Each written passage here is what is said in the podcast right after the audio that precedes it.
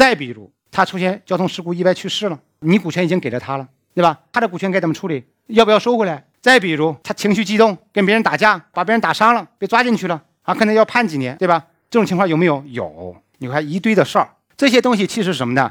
其实都涉及到这种所谓我们在这个企业发展过程中有很多不确定的因素。我们最大犯的错误就是我不会去预防这些错误，而是当这些错误发生的时候，我再去避免。这个就是我们经常会出现打官司的一个很重要的原因。这就是控制原则。